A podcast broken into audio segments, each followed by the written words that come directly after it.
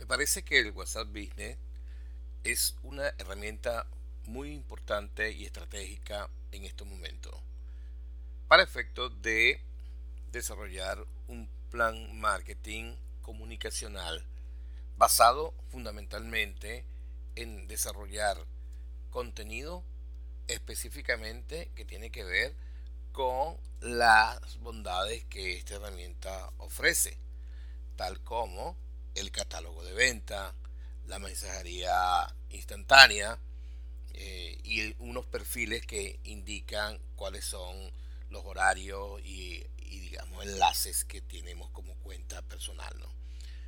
Creo que es oportuno eh, decirles también que para que esta herramienta sea efectiva debe estar integrada inclusive con un sitio web, un WhatsApp web y ella misma.